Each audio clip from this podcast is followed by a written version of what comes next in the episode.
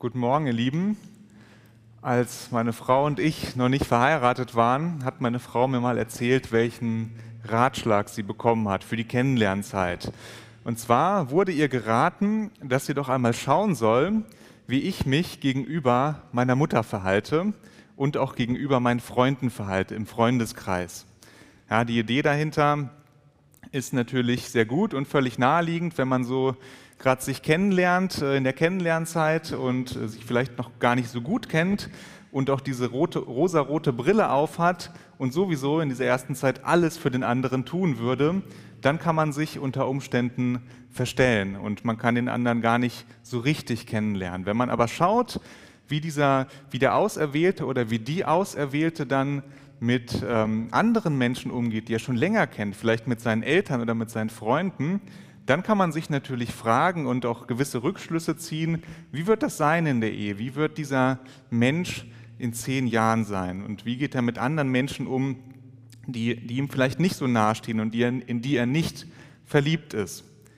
Und die Idee dahinter ist natürlich auch klar. Ja, man kann den Charakter eines Menschen insbesondere und sehr gut an den Beziehungen zu anderen Menschen erkennen. Und das Gleiche, das Gleiche gilt natürlich auch für uns Christen. Ja, die Bibel spricht viel darüber, wie wir, uns, wie wir miteinander umgehen sollen und zeigt deutlich, dass unsere Charaktereigenschaften als Christen und unsere Beziehungen zu anderen Menschen eng miteinander verknüpft sind. Ja, umso mehr, umso mehr wir reifen als, als Christen und umso mehr wir wachsen als Christen, umso mehr werden wir auch Beziehungen haben, die nach dem Herzen Gottes sind. Und das ist auch der Titel meiner Predigt heute Morgen, Beziehungen nach dem Herzen Gottes. Der Text kommt aus 1. Petrus 3, Verse 8 und 9 und er zeigt uns, wie sich Gott Beziehungen vorstellt in unserem Leben und auch welche Charaktereigenschaften wir für diese Beziehungen brauchen. Lasst uns gemeinsam den Text lesen. Endlich aber seid alle gleichgesinnt, mitleidig, voll brüderlicher Liebe, barmherzig, demütig, und vergeltet nicht Böses mit Bösem oder Beschimpfung mit Beschimpfung, sondern im Gegenteil segnet, weil ihr dazu berufen worden seid, dass ihr Segen erbt. Und ich habe aus diesen zwei Versen drei Punkte rausgezogen. Ja, erstmal können wir diese zwei Verse aufteilen in den zwischenmenschlichen Beziehungen, äh, zwischenmenschlichen Umgang oder zwischenmenschliche Beziehungen innerhalb der Gemeinde in Vers 8 und dann zwischenmenschliche Beziehungen außerhalb der Gemeinde in Vers 9. Ja, in Vers 8 geht es zweifelsfrei ohne die Gemeinde. Wir sehen Wörter wie gleichgesinnt und brüderlich und wir sollen gleichgesinnt sein, nicht zu den Menschen dieser Welt, sondern wir sollen gleichgesinnt sein zwischen oder unter, untereinander, unter den Geschwistern. Deshalb wissen wir, Vers 8 spielt sich definitiv in der Gemeinde ab. In Vers 9 geht es darum, dass uns jemand etwas Böses tut und dass wir beschimpft werden. Das kann natürlich theoretisch auch innerhalb der Gemeinde passieren, sollte es natürlich nicht. Und in aller Regel geschieht dies, denke ich, mit Menschen, in Interaktion mit Menschen außerhalb der Gemeinde. Deshalb denke ich, dass Vers 9 schwerpunktmäßig auf die Beziehung zu Menschen außerhalb der Gemeinde abzielt. Ja, das ist so die Aufteilung dieser zwei Verse und auch meine ersten beiden Predigtpunkte. Und mein dritter Predigtpunkt, der beschäftigt sich dann damit, wie wir dahin kommen können, dass wir uns so verhalten, wie Gott das hier von uns fordert. Ja, lasst uns jetzt erstmal anschauen, wie wir uns innerhalb der Gemeinde verhalten sollen. Ja, der Abschnitt beginnt mit dem Wort endlich. Man könnte auch sagen abschließend oder zu guter Letzt. Und das liegt daran, dass Petrus hier in den vorhergehenden Abschnitten bereits einige Personengruppen ganz konkret anspricht und sagt, wie, die, wie sich diese Personengruppen verhalten sollen. Und jetzt in diesem Abschnitt spricht er dann schlussendlich oder letztendlich die gesamte Gemeinde an. Und in Vers 8 zählt er also fünf Charaktereigenschaften auf, die wir, äh, die einen Christen auszeichnen sollen, insbesondere unter oder in den Beziehungen untereinander. Ja, kommen wir zur ersten gleichgesinnt. Was meint Petrus, wenn er sagt gleichgesinnt? Ja, wie, wie gleich sollen wir eigentlich sein? Ja, die Gemeinde Gottes ist vielfältig. Wir haben heute schon gehört, wir feiern das Fest der Kulturen, weil wir aus ganz vielen verschiedenen Kulturen sind. Ja, wir sind vielleicht auch aus verschiedenen gesellschaftlichen Hintergründen und sehen, sind in ganz unterschiedlichen Lebenssituationen. Der eine beendet gerade die Schule, fragt sich, ob er eine Ausbildung machen soll, ein Studium machen soll, und der andere überlegt stattdessen, wie er seine Rente verbringen soll, was er nach seiner oder in seiner Rente machen soll. Ja, wir sind verschieden, das können wir nicht wegdiskutieren. Wir sind sicherlich auch verschieden in unserer Denkweise. Wir haben verschiedene Ansichten. Der eine kleidet sich jetzt im Sommer, kommt gerne mit kurzer Hose und T-Shirt zum Gottesdienst. Der eine, der andere zieht immer Anzug und äh, Krawatte an. Ja, wir haben unterschiedliche Musikgeschmäcker. Wir haben heute Morgen auch ähm, erfreulicherweise schon ganz unterschiedliche Musikstile gehört.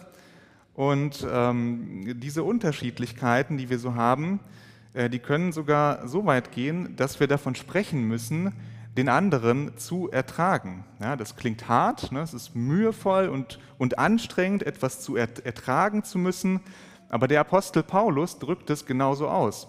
Er ertragt einander in Liebe, das sagt er uns in Epheser 4, Vers 2.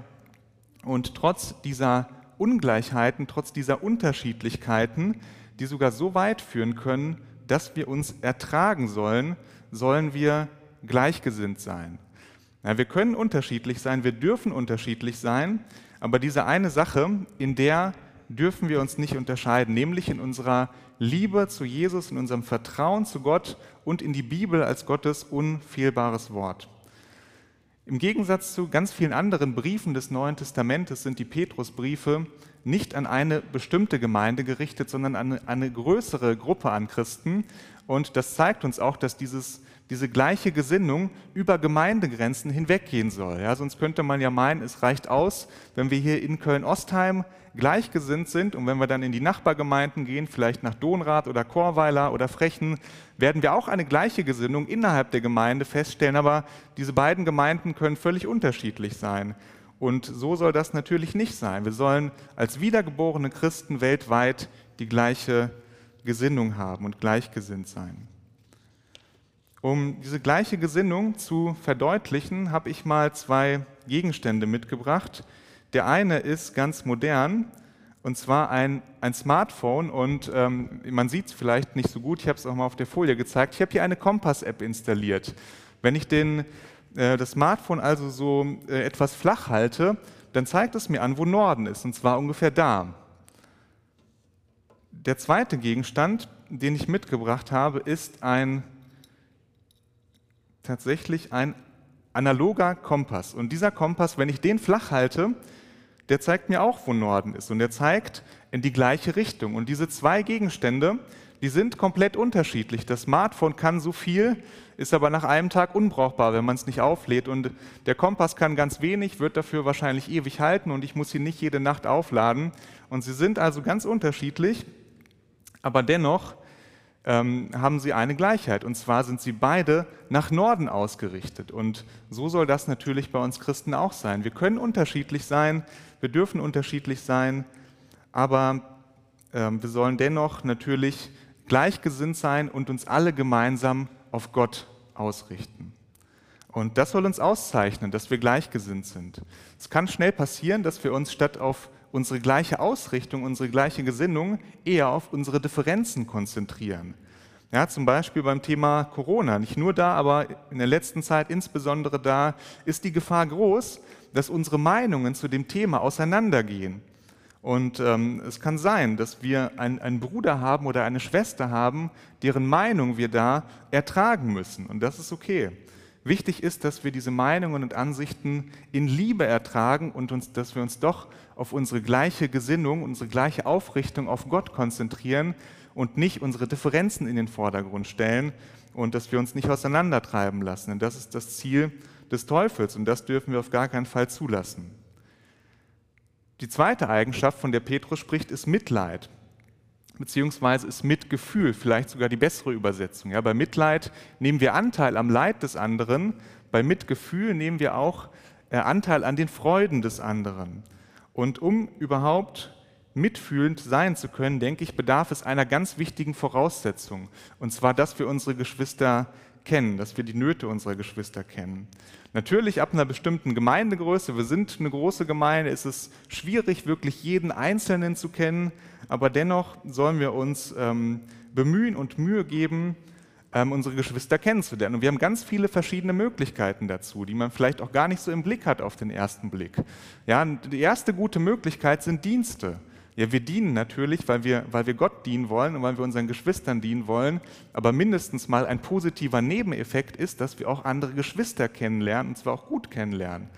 Ja, ich glaube, es gibt so einige Geschwister bei mir im Leben, die hätte ich ohne Dienste nicht kennengelernt.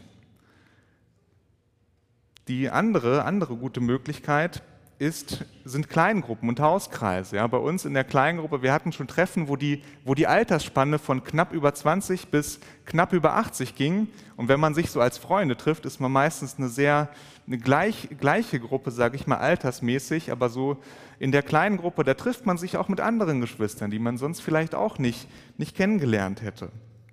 Die nächste gute Möglichkeit sind Gebetsgottesdienste. Ja, wenn man wissen will, wenn du wissen willst, was wirklich passiert in der Gemeinde, was die Geschwister bewegt, dann lasst uns zu den Gebetsgottesdiensten gehen, denn da erfahren wir das. Und natürlich zu guter Letzt der persönliche Kontakt. Lasst uns einander einladen und lasst uns auch äh, Geschwister einladen, die wir vielleicht nicht so gut kennen.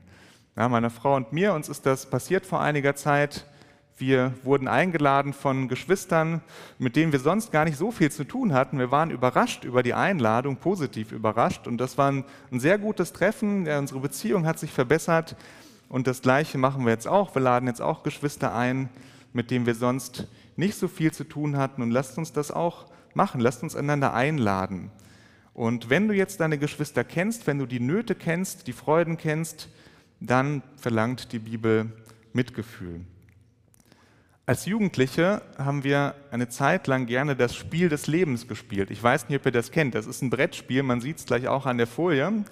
Ähm, und in diesem Spiel geht man so durch die verschiedenen äh, Stationen im Leben. Es äh, beginnt bei der Geburt und endet mit dem Ruhestand. Und äh, man, man, man würfelt bei diesem Spiel nicht, man dreht so eine kleine Scheibe, aber das Prinzip ist das gleiche. Man geht also durch die verschiedenen Etappen des Lebens und dabei können entweder positive Dinge passieren oder negative Dinge.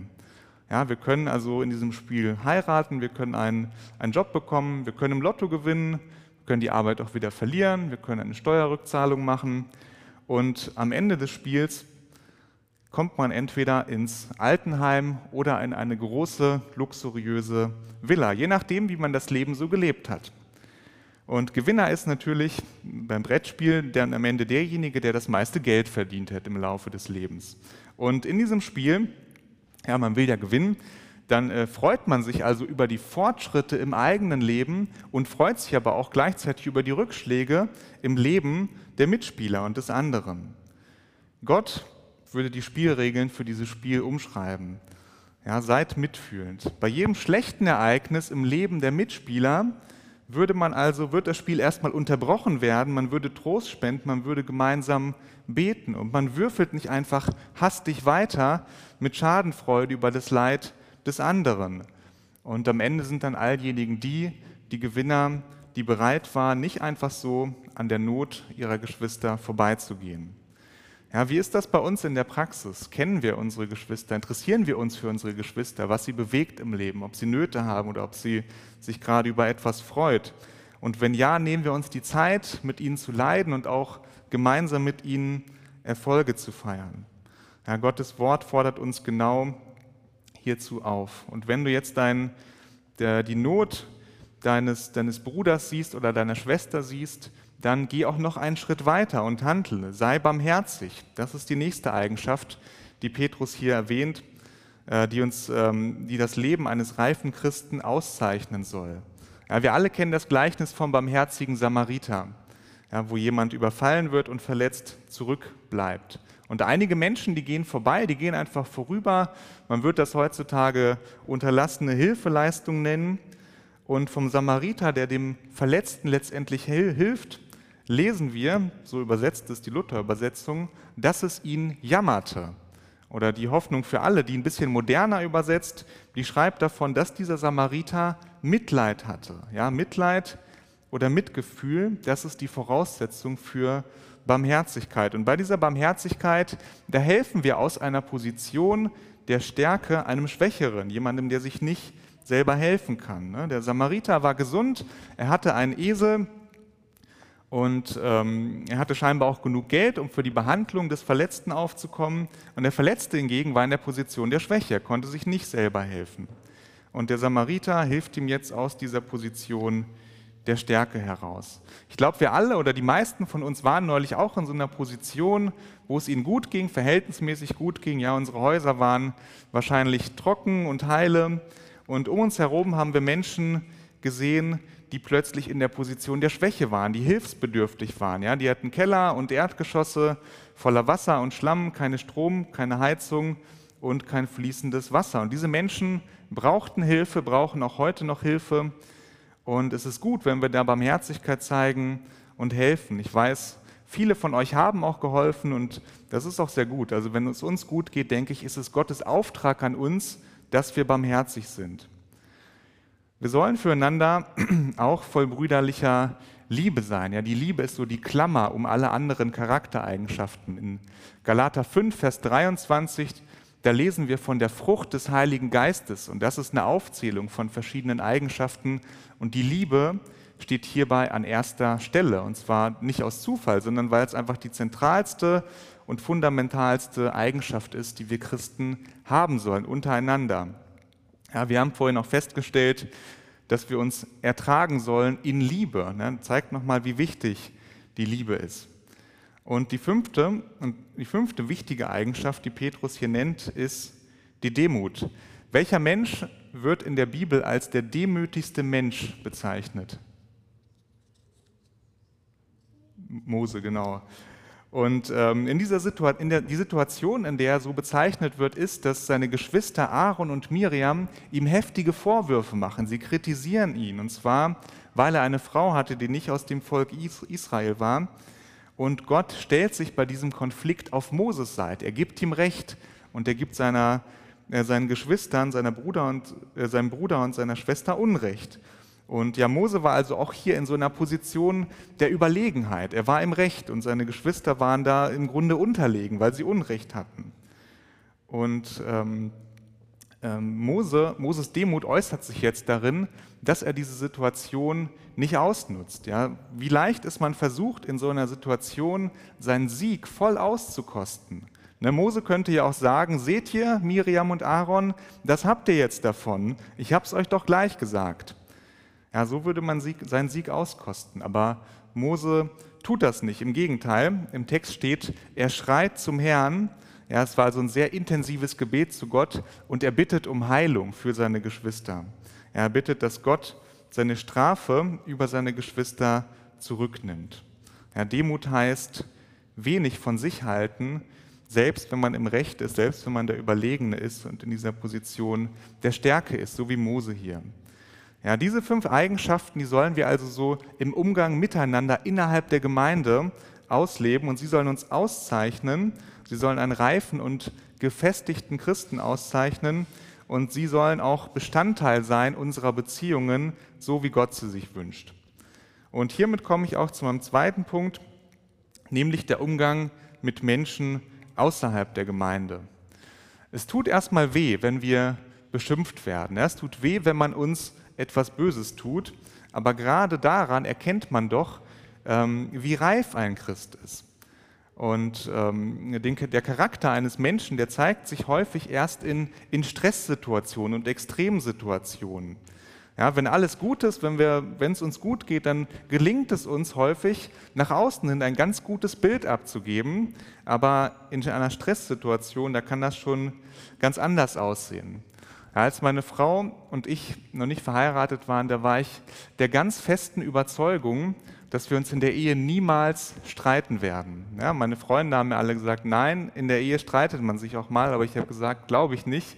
Wir werden uns bestimmt niemals streiten. Ich dachte, ich bin jemand, der, der geht Konfrontation eher aus dem Weg, ist nicht immer eine gute Eigenschaft.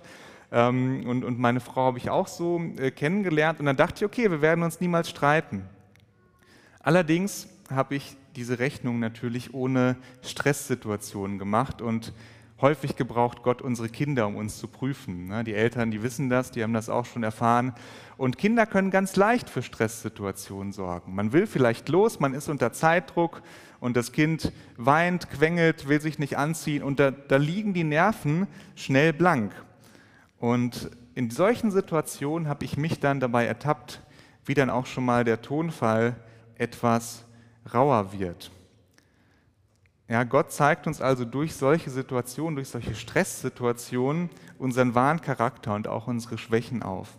Und Gott prüft uns durch solche Situationen, ob wir wirklich liebevoll sind oder ob wir unter Last dann doch plötzlich unfreundlich sind und lieblos sind und ob wir Böses dann mit Gutem vergelten oder doch plötzlich mit Bösem. Als wir unser Haus gebaut haben, da habe ich einige Arbeiten selber gemacht. Ich bin so im, im handwerklich nicht so besonders geschickt, aber einige Sachen habe ich doch selber gemacht. Ich habe unter anderem die Wände und die Decken äh, gespachtelt und geschliffen. Man nimmt dann also so eine Spachtelmasse, eine zähe Masse mit einer Kelle und tut die auf die Wände drauf, wartet, bis die hart wird und nimmt dann eine Schleifmaschine und schleift das alles schön glatt, nachher auch per Hand, damit man die Wände dann anschließend streichen kann. Und bei diesen Arbeiten, während man so schleift, dann prüft man ab und zu mal mit der Hand, ob die Wand schon schön glatt ist. Und äh, tatsächlich fühlt sich die Wand dann relativ schnell relativ glatt an. Und alle, die diese Arbeiten aber schon mal gemacht haben, die wissen, dass es einen Trick gibt, um festzustellen, ob die Wand wirklich glatt ist. Und zwar nimmt man sich eine helle Lampe und strahlt die Wand von der Seite an und durch den Schattenwurf sieht man dann plötzlich wirklich, ob die Wand, wie viele Wellen und wie viele Kratzer die Wand in Wahrheit noch hat. Und äh, man, man sieht dann, dass die, Wahr, die Wand in Wahrheit noch viele Makel hat. Und das Gleiche macht Gott mit uns. Ja, bei oberflächlicher Betrachtung, da stehen wir vielleicht gar nicht so schlecht da. Wir sind freundlich, wir sind hilfsbereit, aber wenn Gottes Licht uns anstrahlt, dann sieht man, wie fehlerhaft wir in Wahrheit sind. Und das offenbart sich umso stärker in Extremsituationen, wenn wir angespannt sind. Hier können wir auch auf, auf Jesus schauen, auf unser Vorbild schauen. Ja, Jesus wurde verfolgt. Das war definitiv eine Extremsituation. Ich denke, ihr kennt alle die Szene von Jesu Verhaftung im Garten Gethsemane. Wir lesen, dass die Diener des Hohepriesters bewaffnet kamen. Ne? Sie wollten ihm also etwas Böses, könnte man sagen, so wie Petrus das hier auch ausdrückt. Und ähm, interessanterweise ist es dann genau Petrus, der die Initiative ergreift. Und zwar nimmt er ein Schwert und schlägt einem Diener des Hohepriesters ein Ohr ab. Ja, er, er, er vergilt also Böses mit Bösem. Und das ist die menschliche Reaktion. Jesus zeigt uns in dieser Szene aber, wie es richtig geht. Er heilt nämlich sein Ohr. Er tut denjenigen, der, der ihm etwas Böses möchte, etwas Gutes. Er segnet ihn. Und Petrus, das sehen wir, tut hier genau das Gegenteil. Er beantwortet Böses mit Bösem. Und zwar, und, und obwohl er bereits mehrere Jahre lang täglich mit Jesus zusammen war, von Jesus lernen durfte, schafft er es nicht, in bestimmten Situationen so zu handeln, wie Gott es hier von ihm möchte und wie Gott das von uns allen möchte. Ja, wenn uns jemand im Straßenverkehr ähm, äh, vielleicht anhubt und aus dem anderen Auto heraus anschreit und äh, sichtlich unfreundlich für uns ist, wie ist es da bei uns? Können wir diese Person segnen? Können wir sagen, Herr, bitte segne diesen Menschen, der eben so unfreundlich zu mir war? Oder versagen wir? Versagen wir so, wie Petrus eben versagt hat in der, in der Bibelstelle? Und ich muss sagen, ich versage gelegentlich und ich denke, ich bin nicht allein. Das Schöne bei Gott ist aber, er gibt Versager nicht auf. Ja, er mahnt uns liebevoll, er geht uns hinterher und gibt uns immer wieder noch eine Chance. Auch Petrus versagt kurze Zeit später nochmal. Er behauptet, er kennt Jesus überhaupt nicht, ja, um sich selbst zu schützen, um sich selbst nicht in Gefahr zu bringen. Aber auch da gibt Gott ihn nicht auf. Ja, er geht ihm hinterher und er gibt ihm eine große Aufgabe. Er wird Gemeindeleiter in Jerusalem und viele Menschen kommen zum Glauben durch ihn. Wir sehen also, dass Petrus charakterlich reift. Gott verändert ihn. In Apostelgeschichte 4 lesen wir eine sehr interessante Szene, wo Petrus und Johannes sich vor dem Hohen Rat verantworten müssen. Das war sicherlich auch eine Stresssituation, denn wenn sie hier das Falsche sagen, kann es auch schlimme Konsequenzen für sie haben. Aber wir sehen hier, dass Petrus freundlich bleibt. Er spricht die Mitglieder des Hohen Rates respektvoll an, obwohl sie ihm sicherlich feindlich gesonnen waren. er bezeugt also Jesus mutig, ohne jemandem ein Ohr abzuschlagen. Gott verändert Petrus. Er kann jetzt diejenigen segnen, die ihm Böses wollen. Und Gott möchte uns auch so verändern. Und damit komme ich zu meinem dritten Punkt, nämlich dazu, wie es uns gelingt, so zu werden, wie Gott es hier von uns fordert und dass unsere Beziehungen so sind, wie Gott es gerne, wie Gott sich das vorstellt. Ja, was müssen wir jetzt dafür tun, um genau diese Charaktereigenschaften zu erlangen? Um diese Frage zu beantworten, habe ich einfach die beiden Verse von eben nochmal stehen lassen, die wir uns ähm, noch nicht durchgelesen haben, aber doch besprochen haben. Und in Apostelgeschichte 4, Vers 8 steht ein ganz wichtiges Detail, dass Petrus befähigt, diejenigen zu segnen, die ihm Böses wollen, und dass ihn befähigt, unerschrocken und freundlich Jesus zu bezeugen. Ja, Petrus war voll des Heiligen Geistes. Und ich denke, das ist es, oder? Das ist das, was den Unterschied macht. Jesus ist in Petrus, Gott ist in Petrus und er verändert Petrus. Und Jesus möchte auch dich verändern. In Johannes 5, Vers 15, da sagt Jesus uns, ich bin der Weinstock und ihr seid die Reben. Wer in mir bleibt und ich in ihm, der bringt viel Frucht, denn getrennt von mir könnt ihr nichts tun. Ja, wer in mir bleibt und ich in ihm, der bringt viel Frucht. Und das wollen wir. Wir wollen Frucht bringen und dazu müssen wir in Jesus bleiben und er in uns. Und ja, gebt, lasst uns Jesus Raum geben in unserem Leben, lasst uns Zeit mit Jesus verbringen, Zeit im Gebet verbringen, stille Zeit haben, Zeit im Dienst verbringen, Zeit ähm, in den Beziehungen mit unseren Geschwistern äh, verbringen. Und umso mehr wir Zeit opfern für Gott, umso mehr wir Zeit mit Jesus verbringen und mit Gott verbringen, umso mehr wird er uns verändern. Das ist auch meine ganz persönliche Erfahrung. Es gibt im, im Glaubensleben immer solche Höhen und solche Tiefen. Und ähm, die Höhen hat man dann, wenn man ganz besonders viel Zeit mit Gott verbringt. Und ich denke, es ist kein Zufall, ob man gerade in so einer Hochphase ist oder in so einer Tiefphase. Ja, es ist, denke ich, eine ganz bewusste Entscheidung. Setze ich mich hin und lese die Bibel? Ja oder nein? Wir haben die Wahl, wir können uns entscheiden. Nehme ich einen Dienst an in der Gemeinde? Ja oder nein? Vielleicht sogar noch einen zusätzlichen. Wir können uns also entscheiden. Wir haben in der Kleingruppe auch genau über dieses Thema gesprochen und wir haben so eine kleine Motivationskampagne gestartet, um uns zu motivieren, mehr Zeit mit Jesus zu verbringen. Wir sollten also Bilder äh, posten und in unsere WhatsApp-Gruppe stellen, wenn wir stille Zeit machen. Und es sind einige äh, Bilder zusammengekommen und es war wirklich sehr motivierend. Es hat einen motiviert, mehr stille Zeit zu machen. Wir haben sogar von einem Familienvater erfahren, der dann eine Andacht gemacht hat für seine Familie, auch sehr vorbildlich und eine gute Möglichkeit, ähm, Jesus ähm, näher zu kommen. Und ähm, ja, lasst uns das machen. Lasst uns gegenseitig motivieren, stille Zeit zu machen, Zeit mit Gott zu verbringen. Und lasst uns jeden Tag Lasst uns für Gott entscheiden, jeden Tag neu, damit wir viel Frucht bringen können. Der Vers im Johannesevangelium zeigt uns aber auch noch was anderes Wichtiges. Und zwar sagt Jesus, dass wir getrennt von ihm nichts tun können. Ja, solche, solche Wörter, solche Superlative wie nichts, immer, jeder, niemand, alle Zeit, das sind für mich persönlich immer sehr herausfordernde Worte in der Bibel. Ja, was, was genau heißt das, dass wir nichts tun können ohne Jesus? Ja, natürlich können wir tatsächlich nichts tun ohne Jesus. Wir könnten nicht mal atmen, das ist auch an seiner Gnade gelegen. Aber Jesus meint hier im Speziellen, dass wir ohne ihn nicht die gute Frucht bringen können und nicht die guten Charaktereigenschaften hervorbringen können, die er sich von uns wünscht. Und ich denke, das ist eine ganz wichtige Erkenntnis. Ohne Jesus werden wir die Dinge, die Petrus hier beschreibt, nicht tun können. Ja, wir werden kein echtes, anhaltendes Mitgefühl haben können. Wir werden keine echte, anhaltende Barmherzigkeit haben können. Wir werden nicht diese brüderliche Liebe haben können, von der Petrus hier spricht. Und vor allem werden wir nicht diejenigen segnen können, die uns beschimpfen. Denn so ein Verhalten wäre, ist nicht menschlich. Ja, das müssen wir uns bewusst werden, dass wir als Menschen von uns heraus ohne Gottes Hilfe nicht mal ansatzweise zu dem fähig sind, zu dem Gott uns beruft. Wir werden erst dazu fähig, wenn Jesus in unser Leben kommt und wenn er viel Raum hat in unserem Leben, wenn wir viel, ihm viel Raum geben in unserem Leben. Ja, Petrus lesen wir, war nicht irgendwie ein bisschen, hatte nicht ein bisschen den Heiligen Geist, er war voll vom Heiligen Geist und dazu möchte ich uns auch heute Morgen ermutigen.